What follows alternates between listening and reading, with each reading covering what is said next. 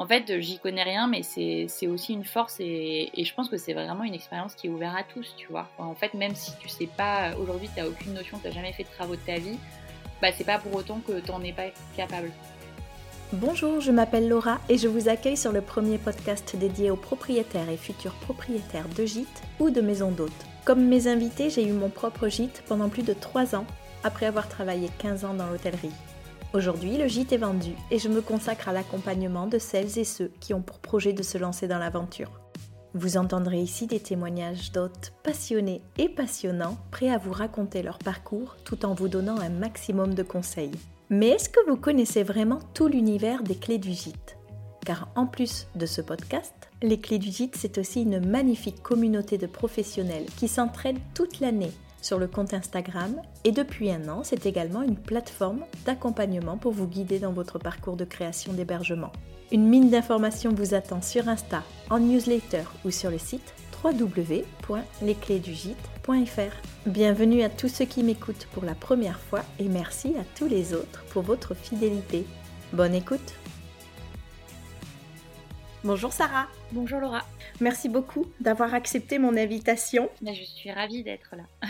Certains te connaissent comme la spécialiste des babkas, d'autres adorent recevoir toutes tes recommandations de bonnes adresses en newsletter.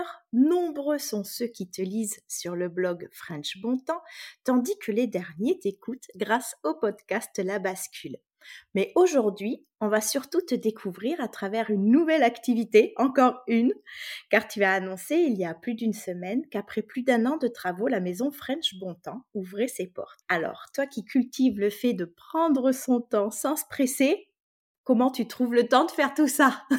Euh, Ouais, c'est vrai que c'est un petit peu paradoxal euh, parce que j'aime beaucoup prendre le temps et en même temps, je suis, c'est vrai, un peu hyper active et d'ailleurs, c'est vrai que la maison, bon alors maintenant on l'a un peu conçu comme un lieu où effectivement l'idée c'est de prendre son temps, de profiter, de lâcher prise surtout pour avoir beaucoup vécu en ville et, et notamment à Paris, ça change vraiment la vie d'être dans un cadre très campagne et très nature et pour autant ça n'a pas été de tout repos avant d'arriver à ce résultat, ça a été effectivement très très sport. Ouais, on va détailler tout ça. Est-ce que tu peux nous retracer un petit peu ton parcours? Parce que tu, bah, avant de créer French Bon Temps, je crois que tu étais à Paris et justement tu as fait toi-même une bascule. Est-ce que tu peux nous en dire quelques mots? Oui, alors c'est vrai que tu as assez bien résumé en, introduction le fait que j'ai à peu près 1500 activités. pour te résumer brièvement, moi j'ai passé quelques années en finance à Paris jusqu'à il y a à peu près un an et demi où effectivement j'ai décidé, ça concomité un peu avec le lancement du podcast sur les changements de vie, justement, la bascule que j'ai lancé et c'était à la base pour trouver des réponses parce que ce travail ne me convenait plus vraiment, enfin, j'arrivais plus trop à trouver le sens et la motivation.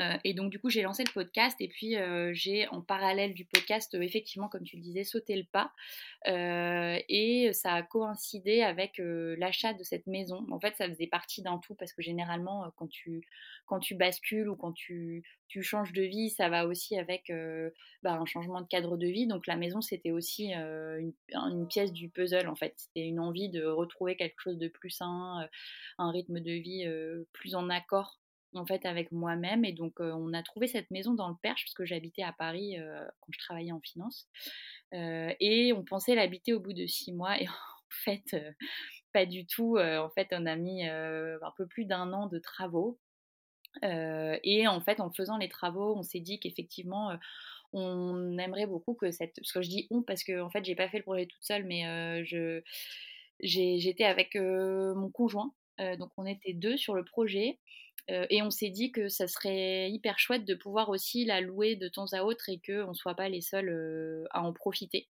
voilà, et c'est comme ça qu'est né le, projet Maison French Bontemps, qui est effectivement une maison de campagne dans le Perche qu'on peut louer le week-end ou la semaine pendant, pendant les vacances ou pendant toute l'année en fait.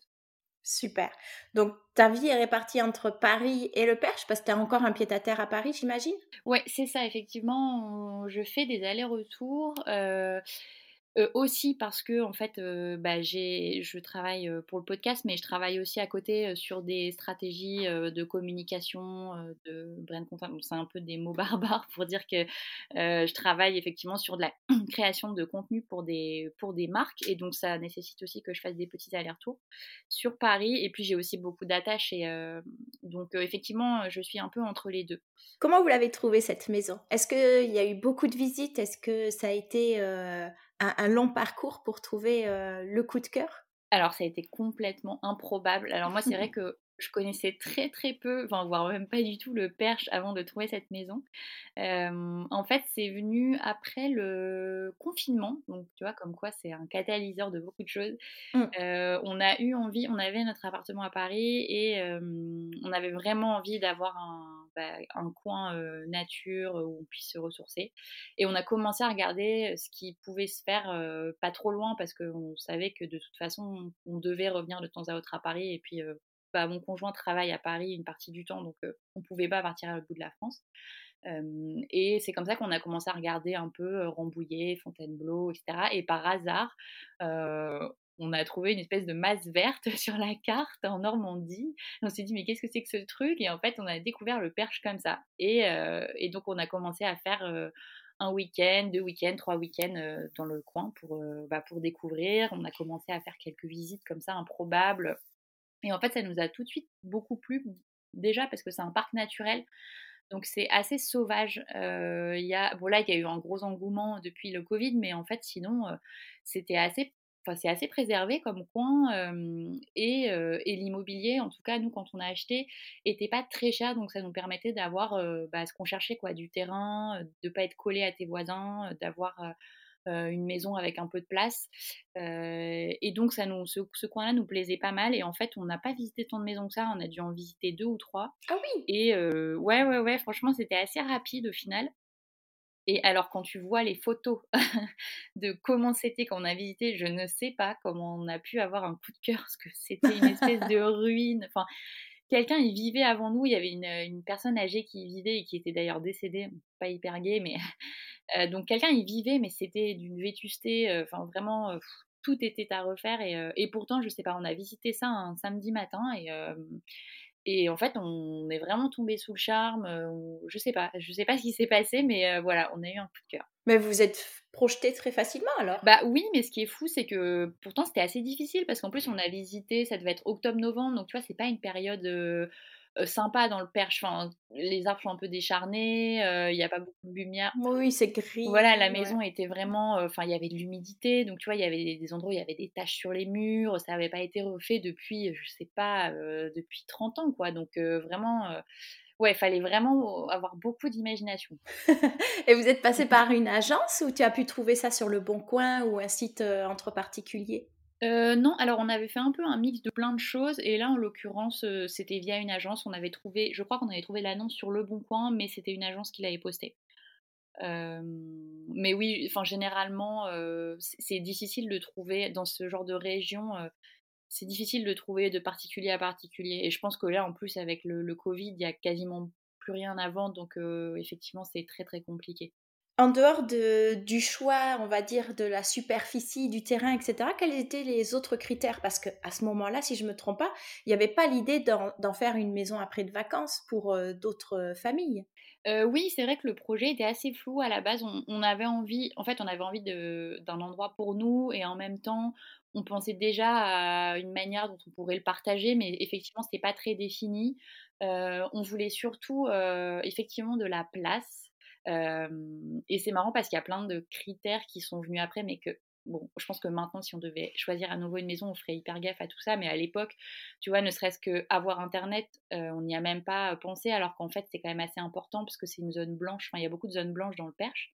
donc il y avait ça, être assez proche d'une gare, pareil, tu vois, on n'avait même pas regardé, alors qu'en fait, on est à 15 minutes d'une gare directe pour Paris. mais c'est vrai que pareil, il y a des coins qui sont hyper reculés. Donc en fait, je pense qu'il y avait plein de critères euh, auquel on aurait dû penser et qu'on n'a pas euh, du tout eu en tête à l'époque. Pour nous, c'était juste effectivement, je pense qu'on était vraiment mus par le besoin de campagne, de verdure, de nature. Et en fait, ça a un peu occulté tout le reste. Ça a été compliqué de, de faire l'acquisition? Est-ce que ça a été long? Est-ce qu'en quelques mois, sans, sans obstacle, on va dire, vous avez pu faire la signature, le compromis, etc. bah, comme toute acquisition immobilière, c'est quand même assez long. Hein. Je crois que ouais, on a visité en octobre et on a dû vraiment avoir les clés en mars, quelque chose comme ça. Donc tu vois, mais après non, globalement, il n'y a pas eu trop de trop de problèmes. après, c'est vrai qu'on n'a pas beaucoup fait de, on aurait dû faire beaucoup plus de checks, je pense, tu vois, même en termes de, de structure. Enfin, on n'a vraiment pas regardé grand-chose. Ouais, t'es pas venu avec un entrepreneur euh, pour qu'il puisse te briefer peut-être sur certains travaux à prévoir, des choses comme ça? Ouais, exactement. Et ça, je pense qu'on a vraiment eu de la chance là-dessus parce que ça aurait pu vraiment mal tourner. Et, je, c'est un truc que je conseille, même si moi, ça m'arrive à nouveau d'acheter, je pense que c'est un truc que je ferai. Parce que euh, parce qu'en fait, après, quand tu te lances dans les travaux, tu, tu te rends compte à quel point euh, il peut y avoir des choses que tu n'as pas du tout estimées. Tout à fait. Mais tu sais, même quand on vient avec un artisan, parfois, il euh, n'y a, y a, que quand tu commences les travaux, parce que bah, je prends mon, mon exemple où euh, quand on démontait le sol ou, euh, ou du toit, que là tu vois l'état parfois pas génial de certains trucs que tu vois pas en fait quand tu visites. T'as beau visiter dix fois, tu seras jamais au cœur de la maison, on va dire. T'es pas dans les murs, dans les trucs comme ça, donc c'est toujours un petit peu. Je pense qu'il faut toujours se laisser le fait qu'il y aura des surprises. oui, mais ça c'est vrai qu'on a eu la chance de ne pas avoir été trop juste financièrement parce que ça c'est aussi un gros sujet hein, de parce que même si tu même si tu prévois assez précisément tes travaux, c'est vrai qu'il y a toujours des frais qui se rajoutent. Enfin moi je pense notamment on a dû par exemple refaire la fosse septique, on a dû faire un drain autour de la maison parce que c'était très humide. Donc c'est des petits coûts comme ça cachés que tu peux pas forcément voir quand tu visites, ouais, ou anticiper, mais qui, mine de rien, euh, se rajoute euh, à la fin sur l'addition. Mmh, tout à fait. Et que tu n'as pas envie, euh, quoi, que tu préférerais mettre dans le mobilier ou la déco. Exactement. vous vous êtes fait accompagner pour ces travaux? Est-ce que tu avais pris un maître d'œuvre, un architecte? Alors, nous, comme on voulait faire une extension, qui est une extension bois et que c'était assez bah, assez technique, on a pris un architecte pour cette partie-là, donc qui a fait, euh, mais qui a juste fait les plans, qui n'a pas fait le suivi de travaux. Euh, mais en fait, c'était quand même un passage obligatoire, ne serait-ce que pour déposer les permis, etc. Euh, donc, on a, on a pris un architecte pour cette partie-là. En revanche, pour tout le reste, c'est nous qui avons bah, soit suivi les travaux, soit fait les travaux. Et oui, vous avez fait une grande partie vous-même. Est-ce que c'était euh, au-delà de l'aspect budget, une envie aussi de votre part de, bah, de vous confronter à ça, de vous lancer dans la rénovation? Euh, alors pas du tout. on a commencé, euh, on savait rien faire, hein, vraiment. à Paris, quand on avait acheté notre appart, on, on, a, on avait dû changer la cuisine euh, et on l'avait fait faire par quelqu'un parce que ça nous semblait euh, le bout du monde. Donc vraiment, on partait de zéro. Euh, donc c'était pas du tout une volonté. D'ailleurs, nous, quand on a acheté la maison, on pensait juste qu'il faudrait faire un petit coup de peinture et que ce serait bon. Donc on était vraiment complètement à côté de la plaque. donc ça, c'était la première chose. Et la deuxième chose, c'est que bien souvent, c'était pas forcément une volonté de notre part de faire les travaux nous-mêmes. C'est juste qu'il n'y avait pas de main d'œuvre. Euh, ou alors que les artisans étaient dispo euh, un an après et en fait du coup ça bloquait tout le chantier et donc il y a vraiment quelques postes comme ça où on s'est dit bah en fait non on peut pas attendre un an pour continuer euh, la suite donc du coup bah on va s'y mettre nous quoi. Donc il y a vraiment beaucoup de choses qu'on a fait un peu parce qu'on était obligé de le faire et pas forcément parce que il y avait une question de budget. En fait il y avait une question aussi de budget de timing mais il y avait aussi mmh. c'est ça et justement, les artisans, comment tu les as trouvés? Parce que vous n'aviez pas de, bah, de contact sur place. Est-ce que c'est éventuellement l'architecte qui a déployé un peu son réseau ou euh, Google a été ton ami? Euh, Non, effectivement. Alors l'architecte, comme il était euh, basé sur Paris, il ne nous a pas vraiment aidé là-dessus. Mais on a vite compris, bah, quand tu achètes comme ça dans des, dans des petits villages où, où tout le monde se connaît, en fait, tu vois assez vite que bah, il faut commencer à, à faire partie de ce réseau. Donc, je crois que l'agent immobilier nous avait donné un premier contact, qui nous en a donné un deuxième, etc. Les voisins aussi nous ont donné des contacts. Donc, en fait, c'était vraiment que du bouche à oreille. on a trouvé vraiment comme ça. On a, je crois qu'on a même presque pas cherché sur Google. Oh ben c'est super parce qu'effectivement, c'est, je pense que c'est des très bonnes recommandations quand on peut te dire, ah ben nous, on a refait ça. J'allais dire, ça nous a pas empêché d'avoir des déconvenus. Hein. On a oui, eu ça c'est obligé. Un, électricien qui venait une fois tous les six mois. On a eu un maçon qui nous a dit OK, puis qui est jamais venu. Enfin, on a quand même eu malgré tout des mauvaises surprises. Mais bon, ça, je pense que c'est dans chaque chaque travaux, il y a forcément des choses qui se passent bien et des choses moins bien. Oui, malheureusement. Vous vous étiez donné un certain délai pour réaliser l'entièreté des travaux et, aménager dans la maison? Oui, mais alors comme je te disais, on était vraiment à côté de la plaque parce qu'on pensait qu'en six mois, en fait, donc on a eu les clés en mars 2021, je crois, et on pensait qu'en juillet 2021, ce serait ok. ah oui. et, et, en fait, pas du tout. Enfin, enfin vraiment, parce que déjà, on se rendait pas compte de rien que déposer le permis pour créer l'extension. Il nous a fallu quand même plusieurs mois. Après, entre on a le permis et la personne peut venir construire, il s'est passé encore huit mois. Donc en fait, c'était des délais dont on n'avait pas du tout idée et nous, on pensait vraiment que tout allait s'enchaîner de manière hyper homogène et de manière harmonieuse. Et en fait, bah non, parce que parfois, y en, comme il y a un artisan qui peut pas venir avant six mois, du coup, le prochain ne peut pas commencer avant que l'autre soit venu. Enfin, c'est un espèce de Tetris comme ça et, donc parfois il, peut se passer effectivement six mois où du coup il n'y a rien qui avance mais t'as pas le choix et, et après tout se débloque au bout de six mois et rebelote. Enfin c'est assez frustrant mais je trouve qu'en même temps ça t'apprend pas mal de patience tu vois de, de, faire des travaux. Ah oui je suis tout à fait d'accord. Moi c'est le premier mot qui me vient à l'esprit aussi en passant chantier travaux rénovation patience. en fait, tout, rien ne dépend de toi, à part euh, si tu veux euh, bah, travailler dans la maison et toi-même faire quelques réalisations. Mais sinon, tu, es vraiment dépendant des artisans, de leur bon vouloir, de leur euh, planning. Et voilà, tu vois, j'attends un menuisier depuis début novembre. et c'est, il n'y a rien à faire, quoi. Tu peux les harceler et s'ils ont décidé de, de faire d'autres chantiers, ben, ils feront d'autres chantiers, quoi. C'est frustrant.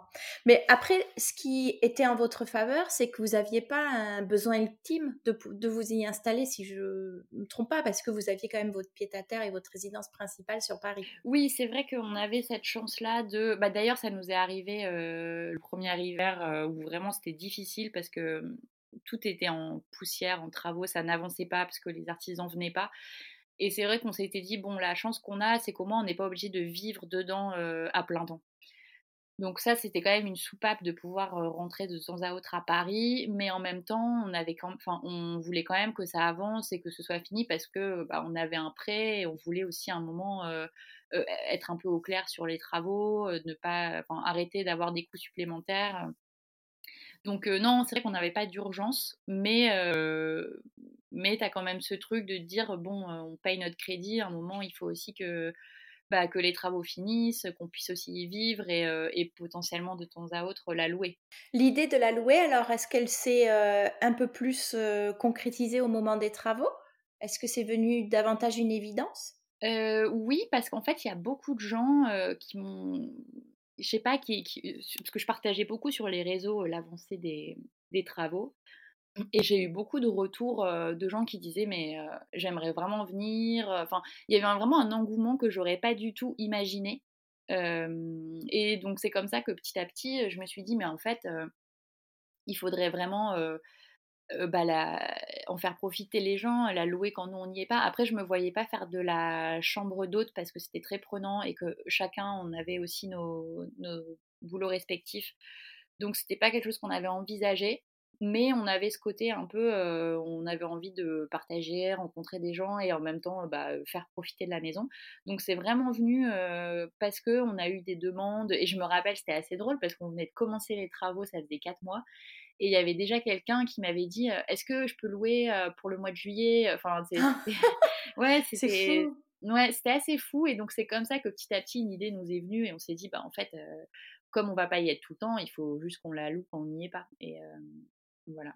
C'est un super compromis. Et pour tout ce qui est aménagement, décoration, choix des revêtements, des choses comme ça, est-ce que là aussi tu t'es fait aider par peut-être un architecte d'intérieur, une décoratrice? Est-ce que c'était très clair pour toi ce que tu voulais, les coloris que tu souhaitais, etc.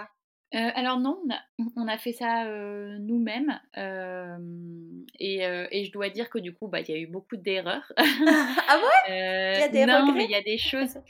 Non, mais c'est juste des, des choses où tu dis, bon, si j'ai une maison à refaire, je réutiliserai plus carrelage, ou tu vois, des trucs dans la pratique où tu te rends compte qu'en fait, c'est beau sur Pinterest, puis quand tu le mets chez toi, c'est hyper chiant à nettoyer. Enfin, tu vois, des petits, des petits trucs comme ça où, bon, tu te dis, ouais, ça, on évitera la prochaine fois. Euh, mais après, non, sinon, c'était vraiment, euh, bah, je me suis beaucoup inspirée, effectivement, de ce que tu trouves sur les réseaux, euh, sur Pinterest sur Instagram euh, et on voulait garder ce côté aussi un peu campagne. Donc on a essayé de trouver des couleurs. Euh, tu vois, moi j'ai mis beaucoup de vert par exemple parce que je trouvais que c'était pas mal dans une maison de campagne euh, d'avoir des, dégradés de vert. et après on a essayé aussi, on s'est fait conseiller dans la région sur des matériaux type, tu vois, dans notre salon on a mis de la chaux naturel parce que ça fait respirer, puis en même temps c'est un côté très esthétique. on a essayé de choisir aussi des parquets massifs pour, les, pour les chambres. Tu vois, on a quand même essayé de, de mettre à chaque fois des matières de qualité.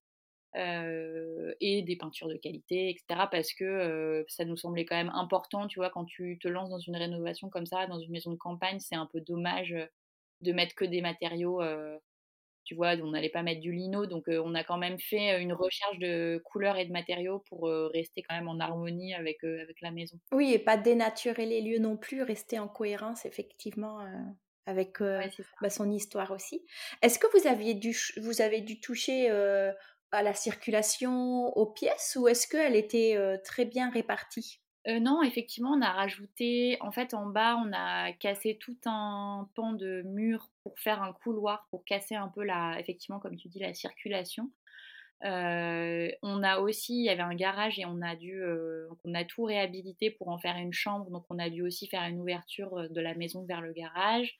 Et à l'étage, on a créé, il y avait, en fait, il y avait quasiment rien. L'étage, c'était, c'était une espèce de grande pièce. Il y avait juste une chambre et donc on a recréé une salle de bain, deux salles de bain et une chambre. Donc tu vois, on a refait des cloisons à l'étage, de la plomberie, etc. Donc non, il y a eu quand même pas mal de gros œuvres. Ah oui, quand même, ouais. Et quelle a été la partie que tu as préférée en termes de travaux? Euh, eh ben écoute, en fait, on s'est plutôt bien complété avec mon conjoint parce que lui, il adorait faire les trucs type gros œuvres, tu vois, détruire des murs, euh, faire, euh, ouais, non, mais tu vois, ou construire des murs. Et euh, moi, en revanche, j'étais beaucoup plus sur la partie peinture, un peu truc de fille, en fait. Hein. Dans les détails. Ouais, lui plus dans ce qui se voit d'un coup et toi plus dans les détails et la finition. Et ouais, parce que lui, il me disait, non, mais la peinture, ça me rend dingue, je, je, trouve ça monotone, etc. Alors que moi, je pouvais faire ça, tu vois, 2-3 heures avec un podcast et franchement, je trouvais ça plutôt apaisant. Donc non, moi j'ai beaucoup aimé cette partie-là, de voir le truc se transformer petit à petit. ouais, avec la peinture, le ponçage, et tous ces, trucs qui, qui, sont assez quand même pénibles à faire, mais je trouve ça assez satisfaisant en fait. Ouais, tout à fait. Je, suis... je pense que je suis de ton côté aussi. Alors, de par ton activité aussi de créatrice de contenu, tu voyages et tu, je pense, as eu l'occasion aussi d'aller dans des gîtes, des chambres d'hôtes. Peut-être que tu le faisais aussi à titre particulier déjà? Oui, oui, oui, je le faisais beaucoup. en fait, quand on habitait à Paris, moi, je, je, je, supportais plus, en fait, de, comme toute la semaine, déjà, j'étais enfermée au bureau, je rentrais super tard. On avait un appartement qui était assez petit. du coup, tous les week-ends, on s'organisait pour partir. Donc à droite, à gauche. et donc j'ai fait comme ça beaucoup de lieux, beaucoup de gîtes, beaucoup de, bah, de chambres d'hôtes, etc. Après, on a un peu mis entre parenthèses avec les travaux parce que bah, du coup, tu pars moins. Bien sûr. et là, comme ça commence un peu à arriver à la fin, effectivement, je me dis que j'aimerais reprendre quand je peux les, les, petits week-ends vadrouille pour découvrir des nouveaux lieux. Ouais. Et est-ce que ça t'a aidé à justement te projeter et imaginer un petit peu la maison telle que tu aimerais en faire profiter d'autres voyageurs? Oui, c'est vrai qu'il y a des façons. Enfin, quand tu, quand tu voyages comme ça en gîte ou en chambre d'hôte, il y a des endroits qui te, qui te marquent ou, déjà un dans, qui, qui peuvent t'inspirer déjà dans l'esthétique? Enfin, nous, je sais qu'il y a plein de choses qu'on a un peu piqué à droite à gauche en disant mais tu te rappelles ce truc-là ou la cheminée ou etc. parce qu'on avait vu des choses. Et après, c'est vrai que dans la façon aussi d'accueillir les gens, tu, tu peux t'inspirer de choses. moi, je sais que j'aime assez peu quand je sens trop le côté impersonnel, commercial, où il faut arriver à telle heure, partir à telle heure, etc. et donc, je m'inspire beaucoup d'endroits où c'est un peu plus flexible, où c'est un peu plus bah, comme à la maison c'est pas toujours évident de le mettre en place hein, parce qu'il y a des questions logistiques, mais en tout cas, je trouve ça cool de, d'arriver et te sentir comme chez toi. Par exemple, là, dans la maison, on est en train de travailler avec les voisins pour, tu vois, mettre des paniers. on a des voisins maraîchers, donc de se dire, par exemple, tu vois, on pourrait mettre des paniers gourmands. Enfin, tu vois, faire, faire en sorte que quand tu arrives, ce soit pas juste un personnel et que voilà, tu te sentes aussi un peu comme si tu arrivais dans une maison de vacances dans ta famille. Ouais, tout à fait. Et que la maison, elle vive d'elle-même aussi, qu'elle est sa propre entité. L'appeler la maison French Bon Temps, ça c'était une évidence ou tu t'es quand même posé la question de, de lui donner un autre nom? Non, pour le coup, c'est vrai que c'était un peu une évidence parce que comme j'avais beaucoup communiqué dessus sur mon propre compte et que en fait les valeurs c'était un peu les mêmes quoi de prendre son temps de profiter, de renouer avec beaucoup de choses. En fait, on, ouais, c'est un peu venu spontanément. on va l'appeler Maison Frère du Montant parce que c'est, en fait, on aurait pu trouver autre chose, mais mais non, c'était vraiment, effectivement, c'était assez spontané. Ouais, mais je trouve ça très logique, donc je, moi aussi, j'aurais pas vu d'autre nom que ça. en, en, ce qui concerne les démarches de déclaration à la mairie, des choses comme ça, est-ce que ça a été un peu galère pour, pour t'y retrouver? Est-ce que tu as peut-être demandé de l'aide auprès d'un expert comptable ou tu as trouvé ça très facile? Non, effectivement, moi j'ai la chance d'avoir un expert comptable que j'avais par le passé, parce que j'avais déjà acheté un bien immobilier pour lequel il m'aidait. mais effectivement, heureusement, parce que moi j'aurais été complètement perdue dans le choix de la forme, de, ouais, et puis dans toutes les démarches. Dans, en fait, ce qui est, difficile aussi, c'est de choisir la forme qui est adaptée à ton utilisation, à tes revenus, à ce que tu vas en faire, parce que tu te rends assez vite compte que si tu choisis le mauvais format, bah, ça peut être hyper préjudiciable pour toi, ou tu peux payer beaucoup plus d'impôts que bah, ce, que tu devrais payer. Il y a vraiment beaucoup de critères euh, qu'il faut ajuster. Euh, seul, on n'aurait pas forcément euh, trouver la bonne solution qui était adaptée à ce que ce qu'on voulait faire. Moi, je recommande tout le temps de, de se faire accompagner euh, parce qu'effectivement, il y a tellement de particularités dans le choix du statut juridique, selon euh, bah, les projets, ne serait-ce que de famille, selon le patrimoine que chacun peut euh, avoir, des choses comme ça. On ne se doute pas à quel point ça peut influencer vers un modèle plutôt qu'un autre. Exactement. Et bah, d'ailleurs, c'est vrai pour bah, pour tout ce qui concerne la location, mais c'est aussi vrai quand on veut lancer son entreprise, parce que là j'ai eu le même souci et c'est vrai que le choix du statut, en fait, je me suis rendu compte que si j'avais choisi autre chose, ou en fait, ça aurait pu être diamétralement différent. Et parfois, j'entends des gens qui me disent, mais non, mais c'est impossible, ou je paye beaucoup trop de ci, ou beaucoup trop de ça. Et en fait, du coup, je me dis, mais ça se trouve, c'est juste que le statut qu'ils ont choisi n'est pas du tout adapté à ce qu'ils font. Donc, je pense que effectivement, ça se retrouve partout. Et, et faire appel à un expert comptable, pour moi, c'est vrai que c'est peut-être un coût, euh, mais je trouve que c'est assez vite rentabilisé. Moi, je suis d'accord. Souvent, euh, je préfère dire que c'est un investissement qu'une dépense parce que tu vas, tu vas vraiment bénéficier d'une expertise que, bon, à moins que tu aies toi-même fait un master ou des choses comme ça, mais euh, voilà, c'est tellement spécifique qu'il faut vraiment pas penser qu'on peut mieux savoir qu'un expert comptable. Et puis après, de toute façon, pour le suivi de l'activité, pour pouvoir se faire aider dans le développement et peut-être euh, voilà de nouvelles idées et un agrandissement ou euh, faire euh, quoi, savoir qu'on peut recruter, commencer à se verser un salaire, etc. On ne sait pas forcément lire les chiffres, donc autant être aidé et avec quelqu'un qui qui sait faire tout ça pour nous. oui, exactement. Puis je trouve que c'est un, un, support euh, agréable parce que moi je sais que parfois je lui pose des questions. Euh, enfin, il y a aussi une dimension conseil euh, parce que sur internet on trouve pas forcément tout et puis il y a un peu tout et n'importe quoi. Donc il y a aussi ce, ce côté-là qui est, qui est agréable et puis il va rappeler les dates importantes à ne pas oublier, etc. Donc c'est vraiment un support ouais, que je recommande. Ouais, c'est rassurant aussi. Il y a des fois où où je me revois stressée par rapport à certains choix financiers et je me suis dit ah mais si mon expert il valide si tu vois si on a monté le dossier tel quel ensemble tu peux te reposer sur son son professionnalisme et te dire bon ok allez je souffle un peu c'était la bonne décision. Tout repose pas sur tes épaules non plus tu peux te dire bon je fais confiance à, à cette personne. Oui je suis d'accord et du coup, bah, alors j'imagine que tu te déclares un loueur meublé non professionnel parce que je pense pas que tu veuilles faire ça toute l'année puisque ça doit rester aussi un endroit que vous allez où vous allez vivre et que tu vas partager avec ta propre famille. Oui, c'est ça, exactement. Super.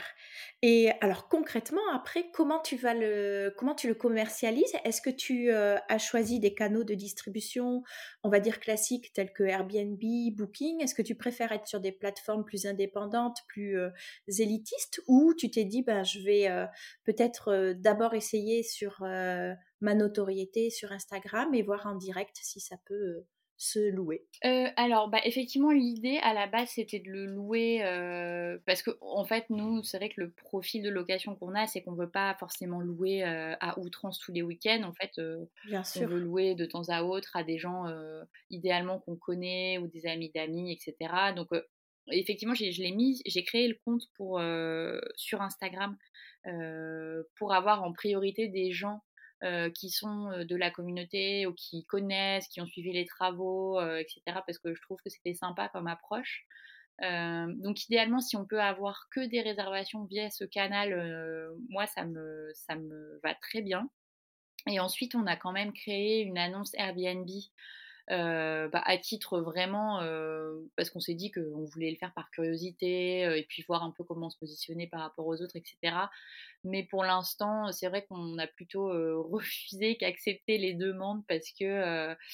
Bah, parce qu'en fait, on se rend compte que quand tu as fait les travaux pendant un an et demi, que c'est ton bébé, etc., bah, tu pas non plus envie de, de le louer à n'importe qui. Tu vois, tu as envie de le louer à des gens qui, qui, qui, connaissent le projet, qui, qui, vont être respectueux du lieu, etc. Donc, donc ouais, c'est vrai que c'est un peu un profil particulier. Donc idéalement, on privilégie vraiment les canaux en direct si des gens nous contactent par mail ou par Instagram. Et après, on a effectivement une annonce Airbnb où pour le coup, on a, c'est nous qui acceptons les réservations ou pas, et, et, on fait vraiment ça avec parcimonie. Ouais, tu peux, tu peux filtrer comme ça, effectivement, que ce soit pas des personnes qui qui euh, reconnaissent pas tout le travail qui a été accompli et qui savent peut-être même pas l'histoire derrière, qui veulent juste une maison isolée pour faire la fête.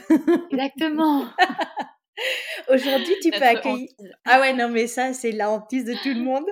tu peux accueillir jusqu'à 8 couchages, c'est bien ça? Oui, c'est ça. Là, on a 8 couchages, vrais couchages. Et après, si, bon, si vraiment nécessaire, on a un couchage d'appoint. Puis après, il faut aussi, parce que moi, ça m'est déjà arrivé à titre perso de louer des maisons où ils disent que par exemple c'est pour 8 ou 10, mais dans le salon, ça n'a pas une capacité de 8 ou 10 personnes. Donc en fait, c'est un peu compliqué quoi. Même s'il y a beaucoup de chambres, après dans les pièces communes, si tu t'y retrouves pas, c'est pas très agréable. Donc on a aussi fait attention à, garder une capacité qui pouvait aussi être adéquate pour le salon, la cuisine, la salle à manger. Quand vous l'avez meublé, est-ce que tu avais cette dimension-là d'en faire un jour une location.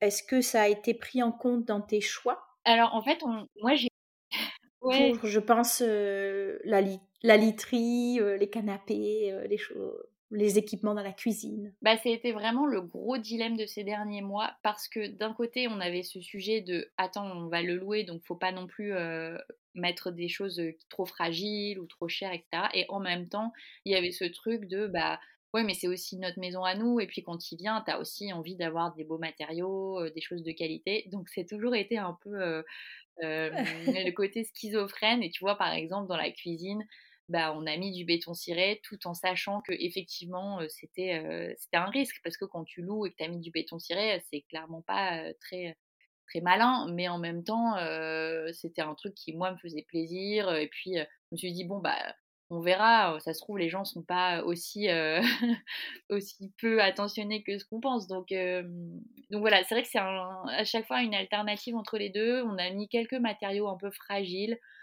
et je pense qu'on verra, on se laisse un ou deux ans pour faire le point et se dire bon si vraiment ça va pas, on refera les choses autrement. Mais, mais je trouvais ça aussi important d'avoir un, un, endroit qui est, qui est beau, esthétique, fait avec des beaux matériaux parce que pour avoir fait des maisons de location où tu vois que c'est fait pour la location et t'as que des matériaux un peu cheap, bah c'est pas non plus très agréable quoi. Non, je suis d'accord.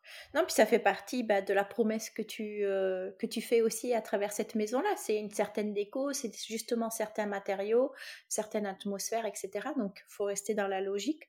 Euh, le choix de la literie, ça a été compliqué? Tu as, voulu euh, travailler avec un, un fournisseur en particulier? Bah alors écoute, nous on a eu assez de chance là-dessus parce que quasiment toute la literie était déjà dans la maison quand on a acheté et de très bonne qualité. Ah super parce qu'en fait, c'était une personne âgée qui avait acheté des matelas, je pense, pour ses petits-enfants quand ils venaient une fois par an. Et en fait, ils n'avaient quasiment jamais servi. Je crois même qu'il y en avait un qui était encore emballé.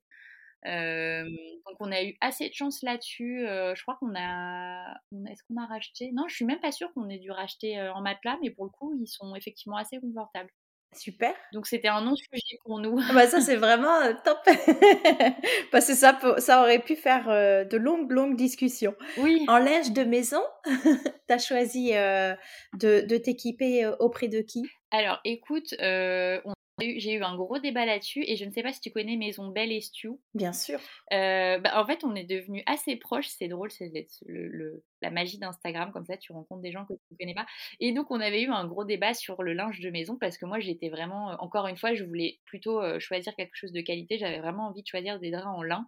Et tout mon entourage me disait, mais non, mais attends, si tu loues, enfin, tu vas pas prendre des draps en lin, etc. Et donc, j'y en avais parlé et elle m'avait dit, mais moi, je ne prends que des draps en lin parce que, un, c'est hyper résistant, deux, tu n'as pas à les repasser. Et trois, effectivement, euh, les gens ne salissent pas euh, autant que ce que tu penses. Donc, en fait, c'est un, très bon choix. Donc, je suis partie là-dessus et on n'a pris que des draps en lin euh, chez La Redoute, je crois. ils ont pas mal de, de couleurs Super. Bah, du coup, tu as pris l'option je repasse pas. Oui, en fait, c'est vrai que j'avais pas du tout. Euh, heureusement que du coup, Maison Belle m'a fait la remarque parce que j'avais pas du tout pris en compte ce paramètre. Et c'est vrai que quand tu loues euh, peut-être, je sais pas, deux week-ends par mois et que tu dois te faire le repassage des huit couchages effectivement, je pense que ça te prend un temps fou. On en est hyper satisfait parce que par rapport, on a aussi des draps coton, etc. Et c'est vrai que c'est pas du tout le même rendu. T'as acheté combien de jeux pour te dire que tu pouvais faire un, roulement sans, sans, être dans le rush? Pour l'instant, on en a deux par couchage. Donc, je pense que c'est, enfin, pour être vraiment large, il faudrait en acheter un, un troisième. Mais, mais voilà, pour l'instant, ça tourne comme ça. Et comment tu vas faire l'entretien? Est-ce que c'est quelque chose que tu vas déléguer ou tu prévois de prendre en charge les, les machines? Alors, on a quelqu'un qui. on a déjà une femme de ménage qui vient toutes les semaines et qui serait tout à fait OK pour, bah, pour s'occuper de, de cette partie-là. Après, on se dit que dans ce genre de location, c'est quand même bien d'avoir quelqu'un qui t'accueille euh, qui t'explique un peu, parce que c'est pas comme quand tu vois un appartement, tu vois, il y a beaucoup de choses à savoir, euh, puis c'est toujours rassurant d'avoir quelqu'un qui t'accueille. Donc, on n'exclut pas de faire l'accueil nous-mêmes, en tout cas au début. voilà. Mais effectivement, le ménage, je pense que c'est quelque chose qu'on va, qu'on va déléguer et, que, que, notre femme de ménage sera ravie de, de faire. D'accord. C'est une personne qui, qui, est locale en fait, c'est qui habite pas loin? Oui, oui, c'est quelqu'un de, de, la, de la région qui habite à 10 minutes et donc du coup, euh, euh, elle nous a toujours dit qu'elle était euh, tout à fait ouverte pour, bah, pour venir dès qu'elle est disponible. Aujourd'hui, est-ce que tu as déjà des réservations? Oui, on a déjà des réservations et du coup, bah, ça va être un peu... Alors nous, pour, pour te, te, résumer brièvement, on n'ouvre pas l'hiver parce que bah, pour l'avoir vécu nous, c'est une région où il fait très froid. et donc, c'est compliqué d'optimiser le chauffage, tu vois, surtout quand tu connais pas. Nous, par exemple, on a des poêles à granules. donc, c'est compliqué de louer l'hiver parce que bah, les gens sont pas très familiers avec ce mode de chauffage. et tu peux chauffer de manière pas du tout adaptée, etc. Donc, en fait, on s'est dit c'est trop compliqué l'hiver. Euh, donc on, ouvre à partir de mars à peu près, euh, quand ça commence à être un peu plus tempéré. Et, euh, donc on a déjà quelques réservations pour, quelques week-ends et on a une semaine aussi de réserver en août de mémoire. et voilà, et je pense que du coup ça va se faire naturellement. on va, enfin ouais, ça, on a déjà aussi beaucoup accueilli d'amis, de famille, etc. Donc après, même si c'est pas la même chose quand tu accueilles des gens que tu connais pas, mais disons qu'on s'est déjà pas mal rodé sur, euh, sur les bêta-testeurs. Ça, c'est bon. C'est le meilleur rôle, ça, d'être bêta-testeur. oui, c'est vrai. Et du coup, tu commencerais en mars, c'est quoi Jusqu'en octobre euh, Fin septembre, quand il recommence euh, Ouais, c'est ça. C'est ça, fin septembre, début octobre, faut voir en fonction de, de la saison, mais c'est à peu près ça. Parce qu'après, je crois qu'il y a les vacances de la, Toussaint. Je pense qu'on arrêterait. Ouais, on arrêterait après la Toussaint, je pense. Ça dépend parce que bah, là, par exemple, cette année, en novembre, on mangeait encore dehors le midi. Donc, en fait, ça dépend vraiment de, du temps qui fera. Oui, y a on parle toujours de l'été indien. C'est vrai que maintenant, le, le, beau temps et la chaleur se prolongent très largement sur le mois d'octobre. Ça fait déjà 2-3 ans que ça se confirme.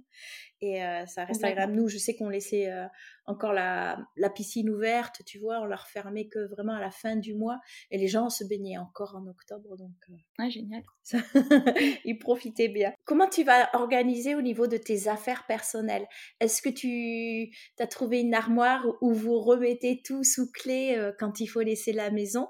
Est-ce que vous avez commencé peut-être déjà à, enlever quelques effets personnels?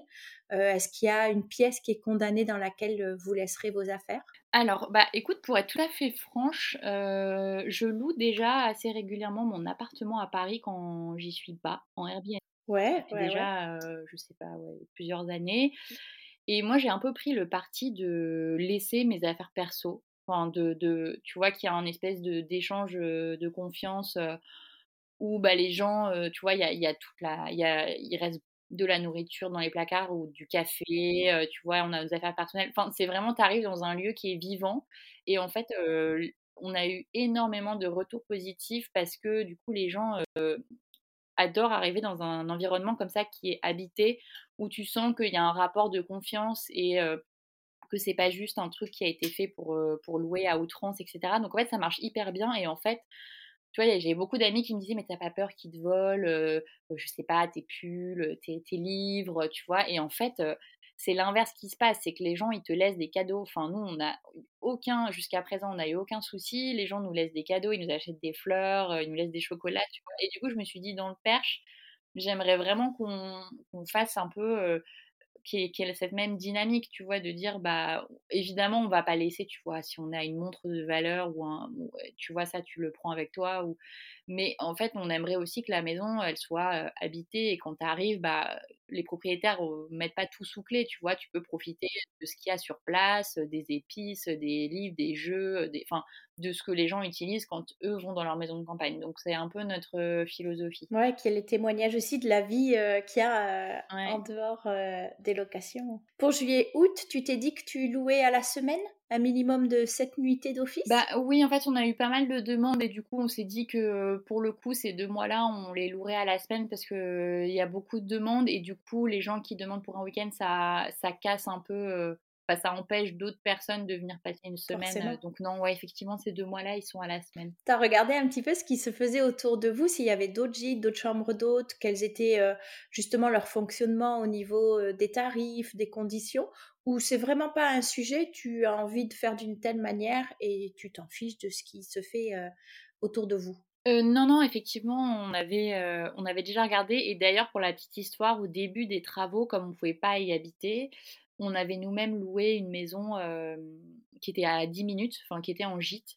Et, et d'ailleurs, on avait eu une très très mauvaise expérience parce que c'était une maison qui était, pour le coup, c'était vraiment une, en fait, tu vois, la typologie d'une maison de famille que les gens ne veulent pas vendre, mais qu'en même temps, ils n'entretiennent pas, tu vois. Donc, ah on avait loué ça l'hiver et donc il y avait des jours autour des fenêtres, il faisait vraiment 10 degrés dans la cuisine, enfin, c'était l'enfer.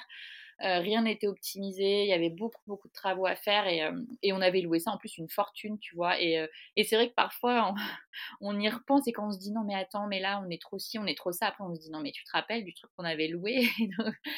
Et donc, du coup, ça nous donne déjà un, un peu, un, tu vois, et, un espèce de benchmark. Un référentiel. Ouais. exactement. Après, parce que nous, notre, ce qui nous tient à cœur aussi, c'est de, de, louer au juste prix. Et c'est pas toujours évident, parce que du coup, en même temps, tu, t'as pas envie de louer trop peu cher parce que du coup, sinon, tu attires des gens qui sont là et qui, juste ne vont, tu vois, vont un peu ne pas prendre soin de ta maison et en même temps, on n'a pas envie de louer trop cher parce qu'on n'a pas, on n'a pas non plus envie que ce soit réservé à une clientèle privilégiée. Donc, c'est, trouver le juste prix, c'est pas évident. Donc, on essaye de se baser aussi sur ce qui se fait autour de nous. on a regardé pas mal les prix sur Airbnb, Abritel, etc. On a essayé de se positionner, ce qui nous semblait le plus juste. Mais c'est vrai que c'est pas évident. Oui, tout à fait. Mais c'est bien parce qu'il faut quand même être conscient de ce qu'il y a alentour. Et puis peut-être aussi, tu travailleras avec euh, d'autres gîtes pour se renvoyer la clientèle. Si l'un est complet, euh, on peut héberger dans l'autre. Ou pour compléter des fois sur des grandes capacités. Euh, ça peut être hyper intéressant aussi de, se présenter auprès d'eux. Est-ce que, étant donné que tu privilégies d'abord la réservation en direct, est-ce que tu te prévois un temps donné par jour, par semaine sur la communication, sur la promotion de la maison? Bah, Je me prévois pas de temps euh, vraiment euh, dédié dans mon calendrier, mais comme c'est un truc qui fait un peu partie euh, de mon quotidien, en fait, je le fais parce que j'aime bien le faire. Hein. Donc, donc, de temps à autre, tu vois, tous les deux jours, je me dis, ah tiens, je vais poster un truc sur la maison, ou je vais... Et donc, du coup, ça se fait un peu naturellement, mais effectivement, je pense que c'est quelque chose qu'il faut quand même soigner sur le long terme. C'est comme tout, tu vois, il faut qu'il y ait de la récurrence, que tu postes régulièrement, etc. Donc, comme je l'ai fait pendant les travaux, là, je continue à le faire maintenant que c'est fini pour, que, pour donner un peu de, tu d'informations sur comment ça se passe, de répondre aux questions au maximum, tu vois. Mais je pense que c'est important en tout cas de, de publier et d'échanger régulièrement. Oui, tout à fait. Est-ce que tu prévois de travailler avec une photographe ou un photographe professionnel? Euh, Et bah comme j'aime beaucoup la photo moi-même, pour l'instant, c'est vrai que ça reste nos, enfin, mes photos, euh, mais on me l'a déjà proposé, donc euh, voilà, je, je sais pas pour l'instant. L'architecte nous a aussi proposé de venir faire des photos. on a on a quelqu'un qui est intéressé pour faire des, shootings et qui nous a proposé aussi de venir faire des photos. Pour l'instant, on a mis un peu en stand-by, mais peut-être qu'à terme, euh, quand on aura vraiment euh, finalisé la décoration, parce que là, pour l'instant, c'est fini, mais il reste encore quelques petites, euh, petits détails de déco à, à fignoler, mais peut-être, on ne l'exclut pas, mais pour l'instant, on se suffit de, de nos propres photos. Qu'est-ce que tu appréhendes avec l'ouverture justement de la maison à d'autres personnes? Alors bah déjà moi je, je suis stressée de nature. Donc, euh, en fait, euh, quand tu as une maison, c'est vraiment pas le truc à, à, faire euh, parce que bah, une maison, c'est stressant en fait. Surtout une vieille maison, tu vois. Des... Enfin, ça m'arrive hyper souvent de voir une fissure et de me dire, mais elle n'était pas là cette fissure. Ou, tu, vois, tu la mesures. il y a, y a, pas longtemps, on a eu une énorme tempête et donc, du coup, je sais pas, il y avait un, un peu d'eau qui est rentrée. Donc, pareil, tu vois, tu, tu te fais. Enfin, en fait, une maison, c'est vraiment une source de stress. Donc, déjà, même sans la louer, c'est hyper stressant parce que tout, en plus c'est vivant, donc tout bouge en permanence sur tous les vieilles bâtisses comme ça. Là, c'est une longère avec une charpente en bois, donc tu vois, l'été, l'hiver, etc., ça bouge. Donc il y a tout le temps des, des choses auxquelles il faut penser. Donc déjà, c'est un peu, un peu stressant de nature. Et en plus, quand tu la loues, je pense que tu vois, moi, mes craintes, ça va être, mais attends, mais est-ce qu'ils ont bien éteint le truc en allant se coucher? Est-ce qu'ils ils n'ont pas gratté sur le béton ciré? Est-ce que, tu sais pas, des, trucs, des trucs idiots, mais tu vois que toi, comme c'est ta maison, tu fais attention. Et quand tu la loues, je pense qu'effectivement, il y a plein de petits trucs du quotidien où, après, il faut lâcher, tu vois, dire, «Ah, j'espère qu'ils n'ont pas oublié d'éteindre des bougies en allant se coucher, etc., tu vois. Mais, mais bon, je pense qu'à ouais, un moment, il faut juste dire, écoute, voilà, là, on la loue, on n'est pas, on n'est pas dedans, donc. Oui, oui, l'idée, c'est pas de se rendre malade, ce serait trop dommage, effectivement. Mais ça, il y a le le temps va jouer aussi sur euh, le recul et euh, lâcher prise. Et, euh, et je l'espère, les super bonnes surprises que tu auras après chaque location qui vont te rassurer et, et te permettre de, gagner en confiance aussi. Oui, et puis surtout, je pense que en fait, il faut se faire à l'idée, enfin moi je me le dis de plus en plus, c'est de dire là, ta maison, elle n'a pas vraiment vécu, donc elle est, elle est nickel, mais c'est une maison qui est destinée à, vivre. Donc oui, il va y avoir des rayures, il va y avoir des éclats de peinture. Enfin, en fait, je pense qu'il faut juste se faire aussi à l'idée que bah, quand tu reçois du monde et que les gens vivent et passent des moments dans ta maison, c'est obligé qu'il y ait des traces de, ce passage. Mmh, tout à fait. Et qui arriverait même si c'était ta famille et que ce serait Exactement. si c'était le temps d'un week-end avec les petits cousins, les neveux, les nièces, etc. Quelles sont les principales leçons que tu retiens euh, de, votre parcours de rénovation et, jusqu'à aujourd'hui? Alors moi j'ai trouvé que c'était euh, une... tout le monde n'aura pas la chance de faire ça, mais que c'était une vraie thérapie, tu vois. Enfin, c'est vraiment la, même utilité que faire un coaching ou tu vois, parce que. Ah ouais? Exactement, tu vois. Je trouve vraiment que la phase travaux, déjà, ça t'apprend énormément sur toi. Mmh enfin, moi, j'ai vraiment découvert, tu vois, des capacités à tu vois, à lâcher prise. Bah, en fait, il y a juste des, situations où tu n'as pas le choix. Donc, en fait, il faut y aller, il faut aller chercher la ressource en toi pour, pour continuer, pour pas lâcher, etc. Donc, vraiment, sur ce côté-là, je trouve que ça t'apprend énormément sur toi. Et dans ma vie perso, maintenant, tu vois, il y a plein de situations où je me dis, attends, tu te rappelles cette situation-là pendant les travaux Voilà, à un moment, tu y allais, tu n'as pas réfléchi, ça s'est bien passé. Applique-toi les mêmes règles dans ta vie quotidienne, tu vois. Donc, ça, c'était hyper cool sur la question du couple aussi, je trouve que il y a beaucoup de gens qui nous disaient ah mais ça va être l'enfer. Il y a plein de couples qui se séparent en faisant des travaux, etc.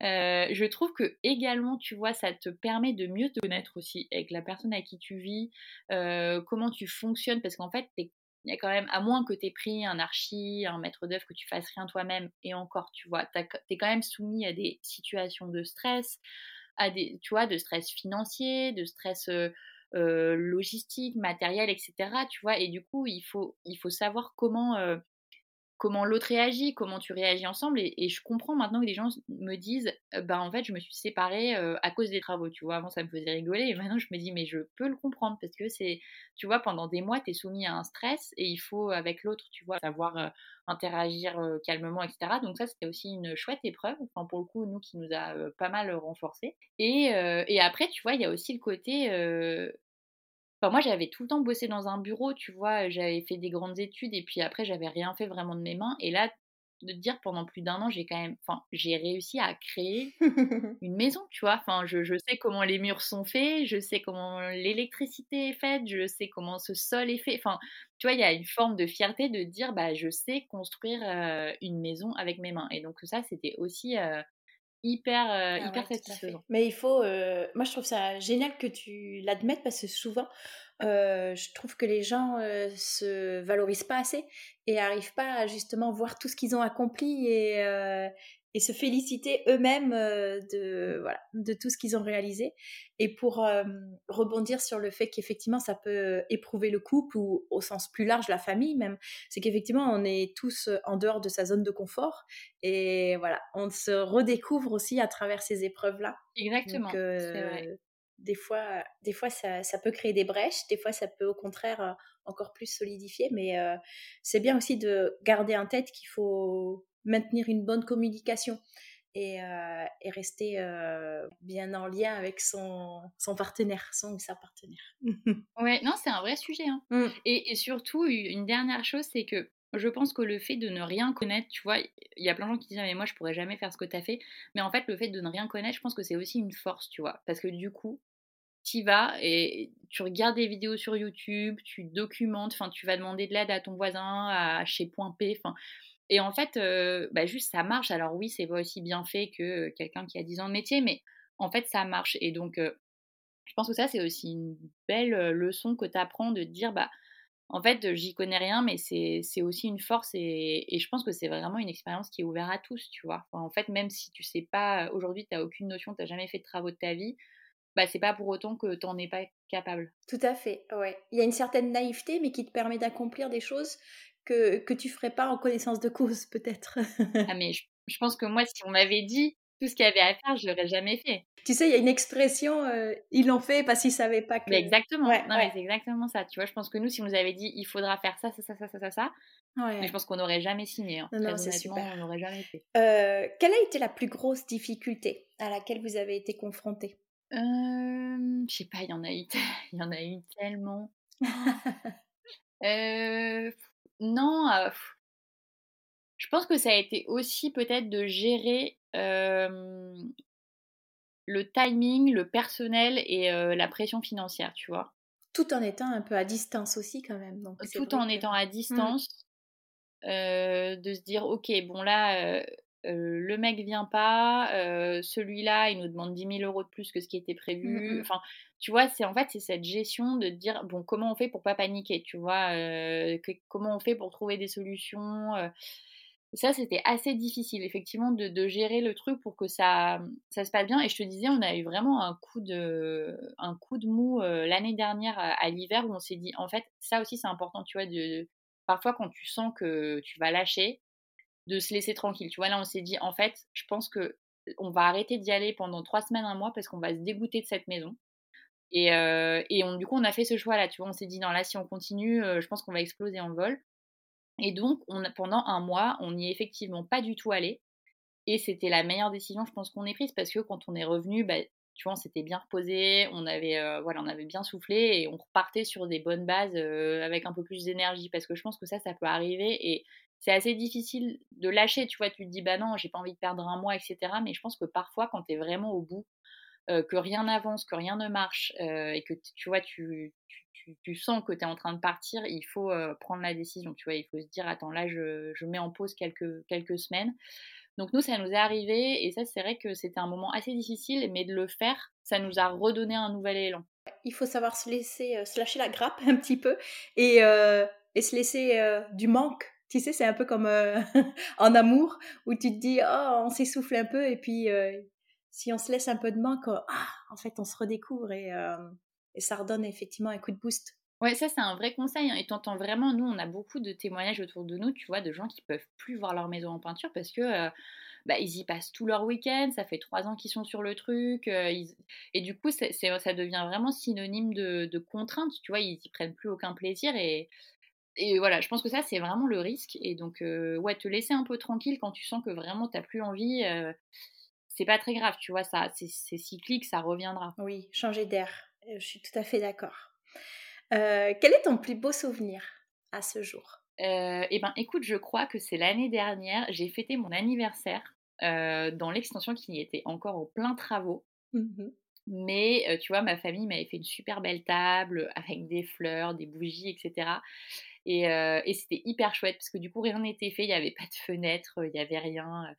mais, mais du coup, ça reste un super souvenir parce que tu te dis aussi, en fait, il faut pas non plus attendre la fin pour profiter de chaque moment, tu vois. Tu peux aussi te faire des, petits moments, même quand, parce que les travaux, c'est long, tu vois, c'est un marathon, donc il faut pas non plus, tu vois, tout donner et se dire, bah, on profitera dans deux ans. En fait, c'était aussi cool de se dire, bah attends, là, on va te faire un truc chouette, même si c'est pas fini, tu vois, on va faire en sorte que ce soit un moment qui reste aussi. Donc ça, c'est, ça, c'est, c'était vraiment un beau moment et du coup, ça nous a aussi mis ça dans la tête de se dire ok on peut aussi se créer des petites parenthèses de, kiff euh, même si euh, en parallèle euh, on avance sur les travaux et que ce sera pas fini tout de suite et pas attendre que ce soit parfait parce que ça ne le sera jamais c'est vrai.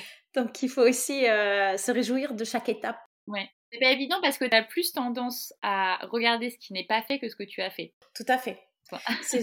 C'est vrai que là l'entourage peut aider tu vois à avoir un peu ce recul là et, te faire relativiser, te dire non mais attends, il euh, y a déjà tout ça qui a été fait, euh, tu te rends compte, vous avez déjà euh, accompli ci, ça, ah oui c'est vrai. et c'est vrai, vrai. se, réjouir. Alors je vole ta petite question rituelle pour te demander, Sarah, quel est ton conseil pour les gens qui ont envie de basculer?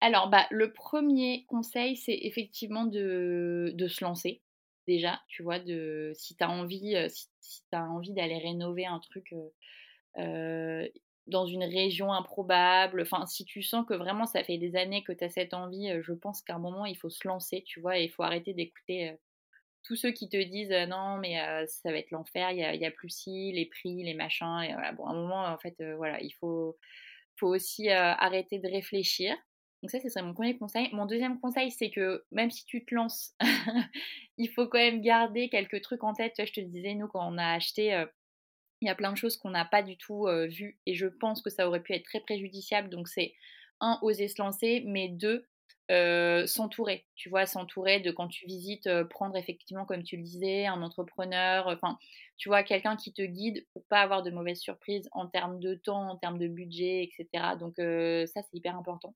Euh, quelqu'un qui peut aussi t'aider sur le côté administratif, euh, enfin voilà, donc s'entourer. Euh, et troisième conseil, c'est effectivement de, mmh, je pense, de pas avoir peur, de mettre aussi parfois un peu la main à la pâte. Vois, de, parce que je pense qu'il y a plein de gens qui se croient pas capables de faire telle ou telle chose, mais en fait aujourd'hui, avec Internet, tu as accès à tout, tu vois, tu, tu, vas sur YouTube, mais moi, je me suis mis à suivre des comptes genre Joe le carleur. tu te dis, mais il y a des comptes pour tout et n'importe quoi. Enfin, quoi, quoi que tu veuilles faire, voilà, c'est effectivement, de toute façon, il y aura toujours des solutions. Donc, donc voilà, pas hésiter à, à se dire, bah, si tel entrepreneur peut pas venir, etc., regarder ce qui est possible de faire, tu vois, et pas hésiter à se lancer soi dans, le, dans le côté un peu pratique. Ouais, utiliser les ressources aussi qu'il y a autour de soi. Euh, comme tu dis, demander de l'aide ou euh, aller chercher l'info aussi. Il y, a, il y, a, tellement de mises à disposition maintenant, les podcasts, YouTube, euh, même Instagram, tous les petites vidéos de, de ceux qui rénovent. Exactement, tu as énormément de matière. Et c'est vrai ce que tu mmh. dis, ça me permet de préciser que nous, il y a beaucoup de situations où des voisins sont venus nous aider, mais spontanément. Et en fait, ça nous a hyper surpris parce que quand tu viens de Paris, en fait, tu habites dans le même immeuble, mais tu connais pas tes voisins, tu vois. Et là, du coup, les gens venaient toquer, ils nous disaient, mais vous avez besoin d'aide pour faire ça, pour faire ci, etc. Donc, tu vois, la show, on l'a fait avec nos voisins. Enfin, il y a, y a, plein de choses qu'on a fait avec nos voisins, mais parce que spontanément, ils viennent te donner un coup de main. Et ça, c'est vrai que ça me permet de rebondir sur ce que tu dis, mais ne pas hésiter à, à demander autour de soi, tu vois, euh, des conseils ou de l'aide, etc. La plupart du temps, les gens, ils sont hyper contents de venir euh, t'aider euh, un samedi après-midi. Et puis, il y a une forme de transmission aussi. Je pense que vous, ça vous arrivera aussi. Il y aura un nouveau voisin et vous irez spontanément toquer à sa porte pour lui dire, allez, on te monte la chaux, on maîtrise. C'est le cas, tu vois, c'est exactement ce qui se passe. Bah, c'est trop bien. ben, on arrive à la fin de notre échange. J'ai deux dernières questions. La première, c'est dans quel établissement tu aimerais séjourner, justement, faire une petite escapade le temps d'un week-end? J'en ai plusieurs. Bah, Maison Belle tout, comme je te le disais, j'ai toujours pas réussi à y aller. Ah non, ah oui, sacrilège. Ça fait, dix fois qu'elle me dit d'y aller, je n'ai toujours pas trouvé le temps. Maison Le Détour, je ne sais pas si tu connais. Bien sûr, j'ai interviewé aussi. J'ai ah, interviewé Émilie et j'ai interviewé Pauline aussi et j'adore. Et elles sont amies aussi, je sais. oui, et bah, du coup, Pauline, effectivement, c'est aussi une, une copine Instagram. Et pour le coup, j'y suis allée et c'est vraiment un chouette endroit. Il y a Maison Céronne à côté de chez moi qui est, alors pour le coup, je, ne pourrais pas y séjourner parce que j'habite vraiment à 5 minutes, chez Vincent, voilà, qui a vraiment fait un truc sublime. attends, qu'est-ce qu'il y a? Ah oui, après, attends, j'ai une adresse, faut que je me rappelle du nom. à côté de Marseille, une adresse hyper chouette, peut-être que tu vas m'aider. des chambres d'hôtes et en même temps il y a un petit coffee shop. Ah, c'est Maison Acacia à la Ciotat? Oui, merci. Léa et Tom, ouais. exactement. Donc là aussi, ça c'est dans mon dans mes petites adresses. Il faut que j'y aille. Euh, non, et dans le Perche aussi à côté de chez moi, euh, Casa Rosalie aussi, qui est euh, hyper chouette. Des petits habitats avec des petites maisons en bois, etc. pareil, il faut, faut, faut qu'on se rencontre et tout. ça a l'air vraiment génial. Sublime ce projet. Normalement, je vais les interviewer, je crois, si ça se confirme. Ah bah trop chouette. Ce serait euh, super. Et ma toute dernière question pour finir en musique, c'est quel titre illustre le mieux l'état d'esprit de la maison French Bon Temps Eh ben, je dirais du coup Nina Simone, euh, Feeling Good. Excellent, on adore. Eh bien, écoute, un grand merci, Sarah. C'était vraiment un plaisir de pouvoir discuter avec toi et de découvrir euh, bah, plus en détail l'histoire de, ces travaux, de cette euh, magnifique maison. Toutes les coordonnées sont dans les notes de l'épisode. Et comme je disais, on peut retrouver soit le podcast, soit la newsletter, le blog, euh, le livre. Est-ce qu'il y a d'autres livres en prévision, peut-être? Alors, non, pas d'autres livres. Peut-être des guides. à voir. Voilà, c'est dans ah. les tuyaux. Ah, trop bien, on a hâte de voir ça. Ben écoute, un grand merci et puis je te laisse euh, le mot de la fin. Écoute, non, je suis ravie en tout cas euh, d'avoir passé ce temps avec toi, Laura. Euh, j'espère avoir pu donner envie aux gens qui ont envie de se lancer dans la rénovation, dans la location, dans l'aventure de manière générale, de l'accueil et des, travaux, d'avoir envie de se lancer. Voilà, enfin j'espère que hum, qu'en m'écoutant ils vont se dire bon bah si elle elle l'a fait, c'est que c'était faisable.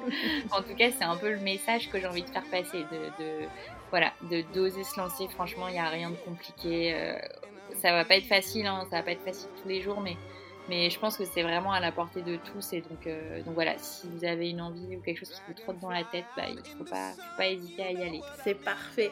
Un grand merci et à bientôt. Merci à toi, à bientôt.